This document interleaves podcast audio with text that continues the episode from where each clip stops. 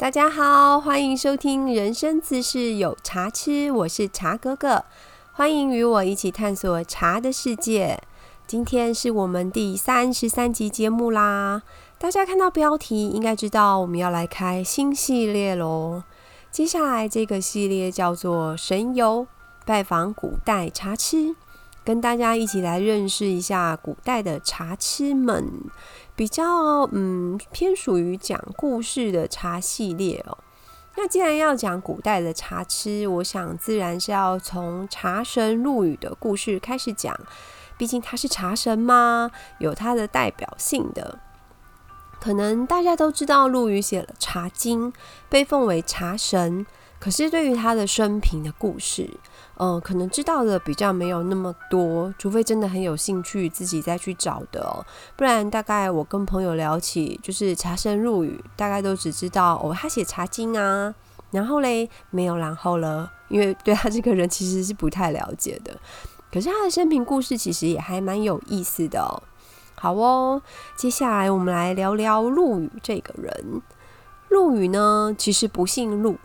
因为啊，他这个名字是呃龙盖寺，就是一个寺庙的智积禅师给他取的。为什么呢？陆羽曾经写过一本自传呢，他在书中开篇写到一句话：“陆羽不知何许人也。”嗯，什么意思呢？不知道他是什么人。那他当然不是石头蹦出来的，只是因为他是弃婴。所以父母是谁还真的不知道，只是他的身世的故事版本其实也蛮多的。那我大概分享两个是比较被认可有这个可能性的。相传呢，有一个和尚，就是我刚刚有说到叫做智积禅师，智慧的智，积木的积。智积禅师呢，有一天他在河堤上散步。他走着走着，却听到有哇哇的婴儿哭声。于是呢，他凑近一看，居然是一个布包着的小婴儿，已经冷得在哇哇大哭了。这是一个老和尚捡到娃娃的故事。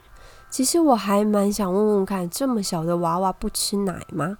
那陆羽是吃什么长大的呢？呃，好啦，我 乱问的。这故事还蛮简略，他就是说，智积老和尚捡到了一个娃娃这样子。那另外一个版本呢，嗯，带着点神话色彩，可是好像稍微比较完整一点。他是说，陆羽还是 baby 的时候呢，他就被爸妈抛弃了。在晋陵，晋就是那个晋然的晋啊，晋陵西郊的一个石桥下，然后呢，一样的智积禅师呢，他一样路过了这个地方的时候呢，听到桥下有那个大雁在哀鸣，就是很大的鸟在，原来是在哭在叫这样，他觉得很奇怪啊，那他走近一看啊，原来是一大群的那个大雁呢，用翅膀。大家这样子围着一个 baby 哦，那那个小 baby 呢被冻得全身发紫，那智积禅师呢赶紧的将这个 baby 抱回寺中。那因为呢和尚庙这样养婴儿没那么方便嘛，所以呢智积禅师呢让一位姓李的儒士呢收养了这一名男婴，随后呢把他取名呃取了一个名字叫做李继慈。季节的季，瑕疵的疵，那就这样养啊养啊的。等李继慈长到大概七八岁大的时候呢，这位李姓的儒生夫妻呢，打算回湖州老家。那这个季慈呢，不知道为什么他就没有跟着走，他反而是到回到那个捡到他的那个龙盖寺，待在智积禅师的身边长大。那这个时候呢，智积禅师以易经呢，帮孩子卜卦哦，他得到了一句“鸿渐于陆，其羽可用为宜”，便帮他改名字，他把他改名叫做陆羽，这是陆羽这个名字的由来。那他这个是易经的渐卦，渐渐的渐，嗯，渐渐长大那个渐，更卦训上的卦象。那还好，智积禅师是一个很有学问的人哦，起个名字也可以起得很飘逸。我觉得陆羽这个名字比李继慈听起来嗯好很多哦。那我找资料的时候有在想，万一捡到陆羽的是其他行业的人，可能就不会造就出茶神陆羽了。因为那个时代的人呢，不识字的还是占大多数的。那好心人捡到孩子能够收养，把他养大，已经很幸运了。那日后通常就是随着务农啊，或者是做工之类的。那他很幸运的是，捡到他的智基禅师，把他托付给读书人。那他还能够读书识字，然后甚至后来还学了，就是读佛经之类的。那也是他的幸运哦。那小陆羽呢，就是离开养父养母之后，是在龙盖寺长起来的。智基老师呃和尚呢，一直希望这个小家伙可以剃度当小和尚。可是小陆羽可能还蛮爱惜他的头发，他对当和尚这件事没多大的兴趣哦。那他在庙里面也就是这样子的过着日常的生活。据说他有一个任务是服侍老和尚喝茶，那他对做茶反而比较有兴趣，对做和尚没那么大兴趣。那陆羽呢？长到大概十二岁左右的时候，他想要下山四处走走去学茶。可是智基禅师呢，他并不支持陆羽的这个想法，他还是觉得陆羽应该要学佛。可是呢，陆羽是心在江湖啊。相传智基大师为了考验陆羽哦，他就让他自己去钻研。怎么样可以煮出一杯就是有非常好味道的茶？他的意思就是，你要是煮得出来的话呢，就放你到江湖里面去学茶吧。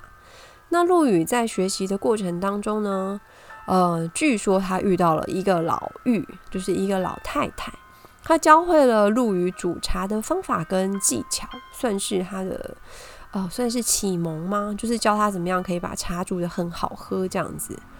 不久之后呢，陆羽就掌握了煮茶这件事情的精髓哦。那他就给智基禅师做了一杯茶。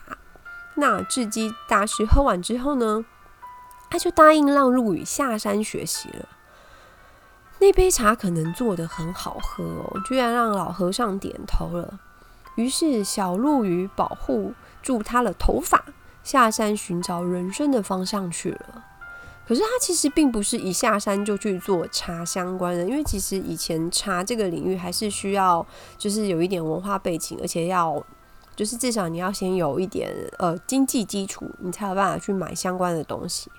他四处流浪了一阵子，然后呢跑去当搞笑艺人。对你没听错，陆羽先跑去当了一阵子的搞笑艺人，然后还编剧，真的是才华洋溢哦。当时他在戏班子里面做了幽灵，优是优秀的幽灵，是伶人的影灵。幽跟灵这两个字在古代都是演戏的人的意思。那当然，一出戏里面有非常多的角色哦。那当然有人就是长得比较好的，他可能你可以演男女主角啊，或者什么之类的。那可是呢，陆羽本身在长相上呢，其实不是很占优势的。因为记载当中说他其貌不扬，也就是长得有一点丑这样。可是没关系，生命都会找到出口的。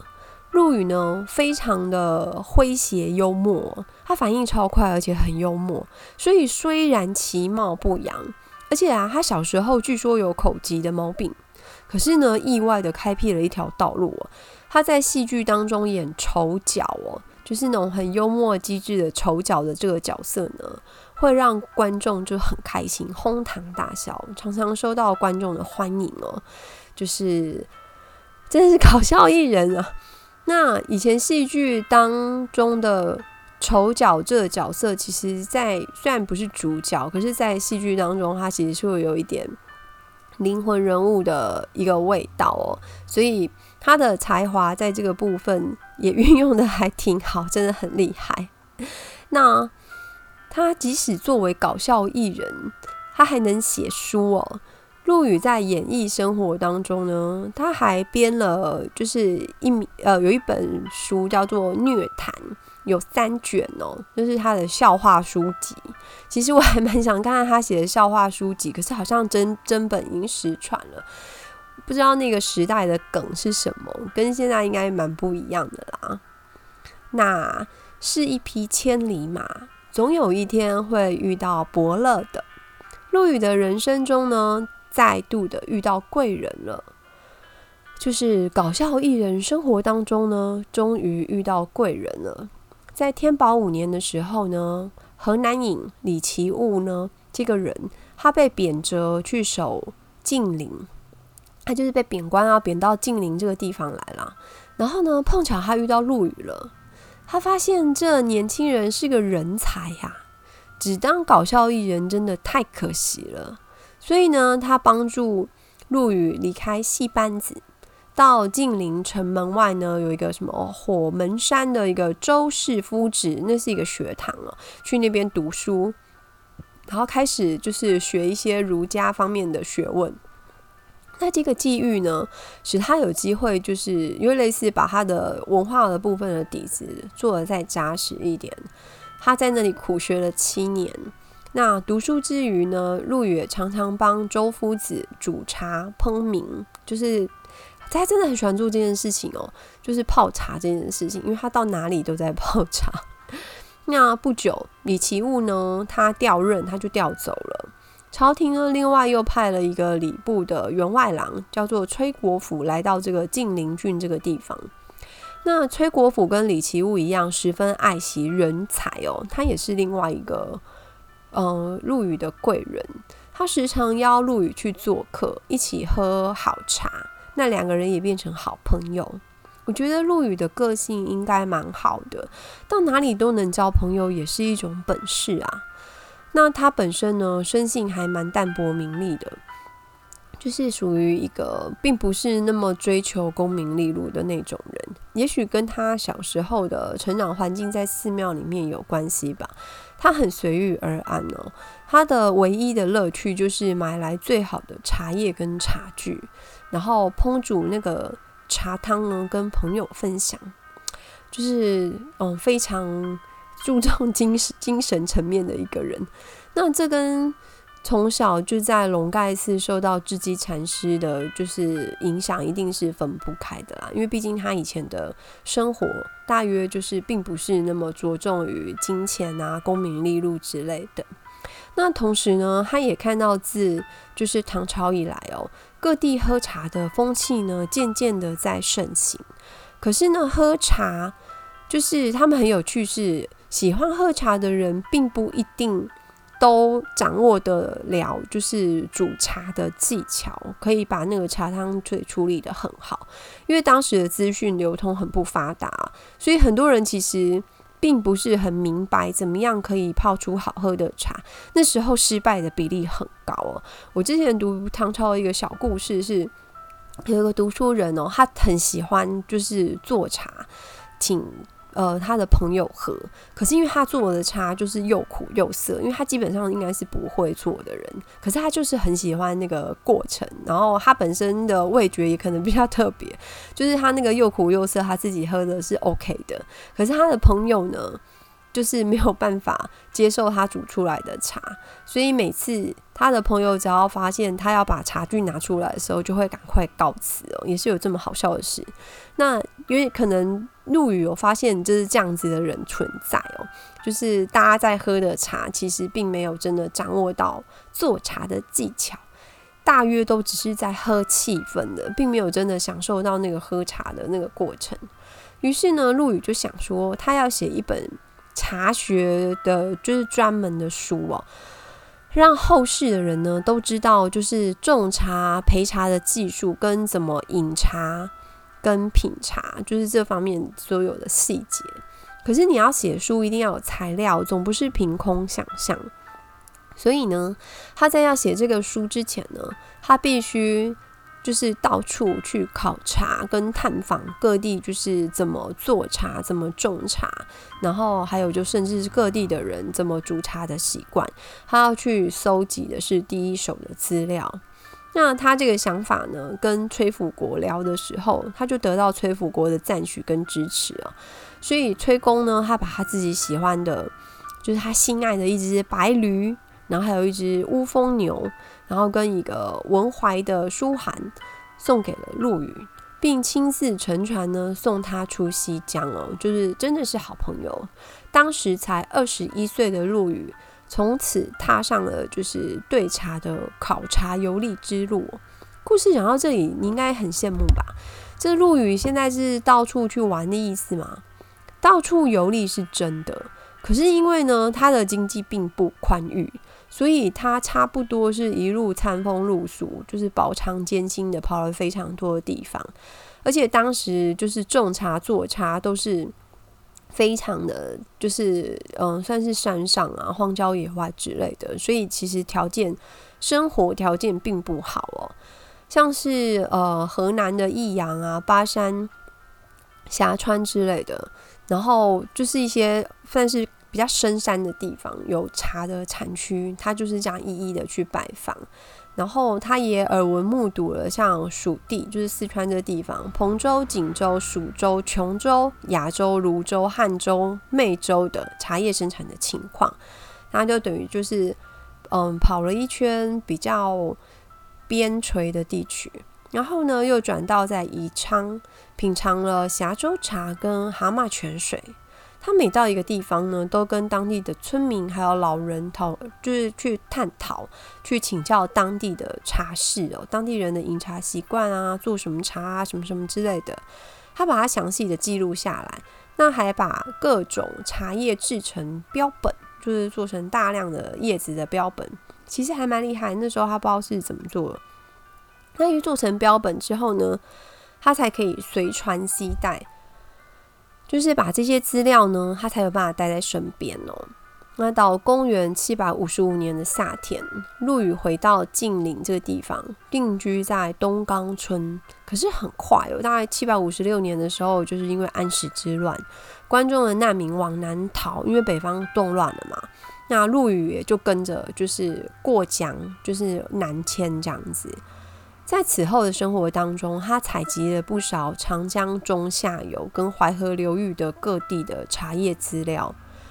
那陆羽南下的时候呢，他在逃难也没有闲着，一路考察了各地的茶叶。我是觉得这真的是太厉害了，因为他其实是因为躲战争而难度的，可是他还能够 就是一边跑一边考察做功课。一般人应该就是逃难都来不及了。所以这跟从小在寺庙生长，其实可是不是有一些关系？他真的非常的随遇而安。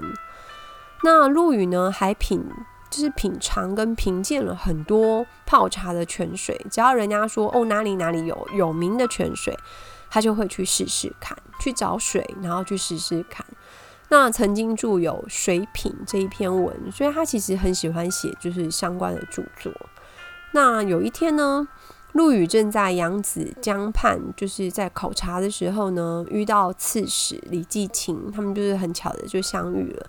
那他就邀请他，就是一起喝茶。那李继清告诉陆羽说，他听人家说啊，用扬子江中心的南陵水泡茶非常好，他也很想要试试看那个味道。那正好今天遇到陆羽，所以呢，择日不如撞日。他就叫他随身的员工呢，划船去扬子江心。扬子江不但是扬子江上哦，就是还要到江心，就是江中间去取水。那很有趣的是，员工取水回来的时候啊，他以前是用那种陶罐装水嘛，他可没有保特瓶哦。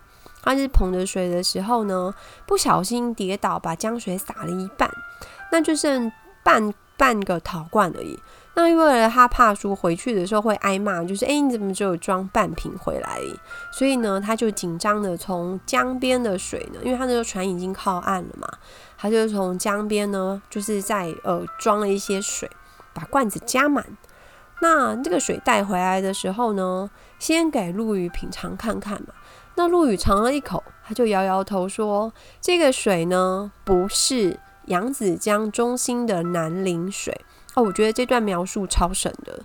虽然说陆羽有解释，就是扬子江心的水呢是比较洁净的，到江边的它就水都会变得比较逊色，这味道没有那么洁净了。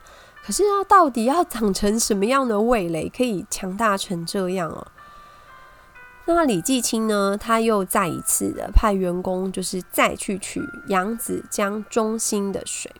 那回来之后呢，陆羽就喝了一口，然后他就说：“嗯，这一次取的才是扬子江中心的南陵水。那取水的人就被他吓到了，他其实应该觉得陆羽通灵吧，所以他就坦诚了，就是自己为什么两次取的水味道不同，因为第一次他跌倒了，所以从江边的水呢，就是直接就是拿回来充数这样子。那经过这件事情啊，陆羽品就是他那个喝水的品鉴水的这个高超技艺，很快就被传开了。这本来真的就会传开，因为基本上是跟通灵有什么不一样。那这种味蕾的敏感度，很显然已经超过一般的人类了。然后嘞，一直到唐肃宗的时候，大概公元七百六十年，陆羽呢在浙江湖州的调溪定居哦，开始隐居生活，然后就是很专心的在研究跟茶相关的事情。那也是在这一段时间，他认识了很多爱喝茶的好朋友，像是我们常常会听到故事，就是诗僧焦然，还有像林澈、李治、孟郊、张志和刘长卿等，都是属于名人雅士哦。这段时间，他也是一边的，就是有在探访茶区、泉水啊各方面的，那也一边已经开始写书，就是着手在著述这个部分。那对以往就是他实地考察了三十二个州所收集到的茶叶的历史跟生产的资料呢，他就把它进行整理、汇集，还有研究。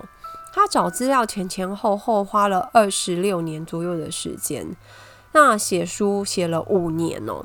那终于在公元七百六十五年的时候，写出这本世界上第一部关于茶的著作，就是《茶经》的初稿。那他后来当然有经过很多次的删改哦。我们现在在看到的是后来在整理完的版本。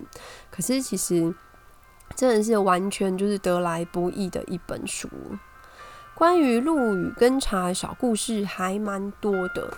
那因为时间的关系呢，我最后再讲一个哦。故事是讲的，有一天陆羽出门啊，他经过一个大户人家的门口，他就闻到了很浓郁的茶香味。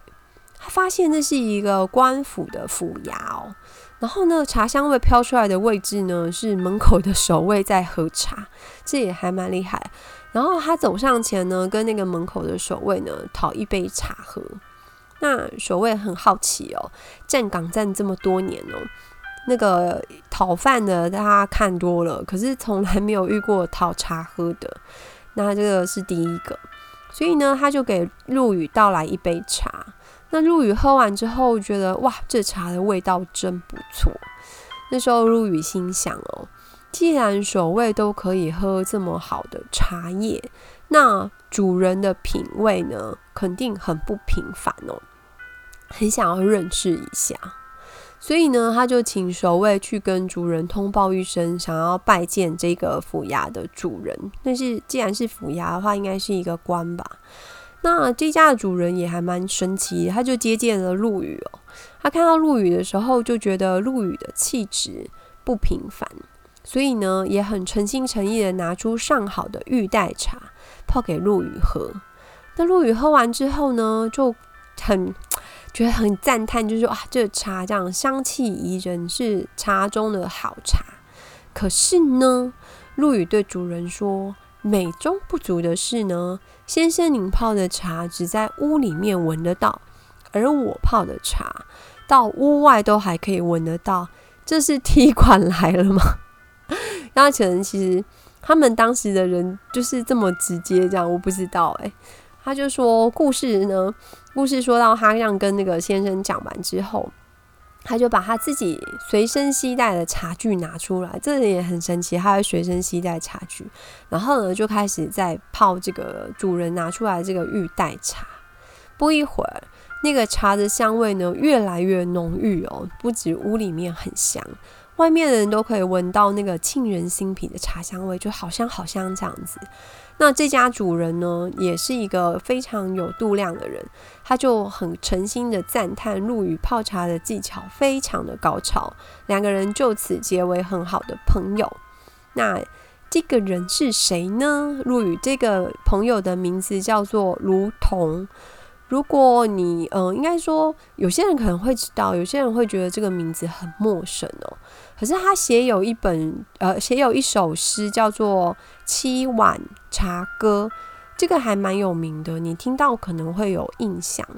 他这首诗其实是在描写喝茶之后呢，身心很舒畅的那个变化。这首茶歌是讲的：一碗喉吻润，两碗破孤闷，三碗搜枯肠，唯有文字五千卷。四碗发清汗，平生不平事，尽向毛孔散。五碗击鼓清，六碗通仙灵，七碗吃不得，唯觉两翼习习清风生。意思就是再喝要成仙了，不能 再喝了。那你今天喝了几碗呢？我们今天的分享就到这边。喜欢听茶哥哥讲茶的朋友，再拜托订阅跟分享哦。使用 Apple 设备收听的朋友，再请给五星评价。欢迎大家留言。如果你有想听的主题，也欢迎跟我说哦。谢谢大家，我们下次再见喽。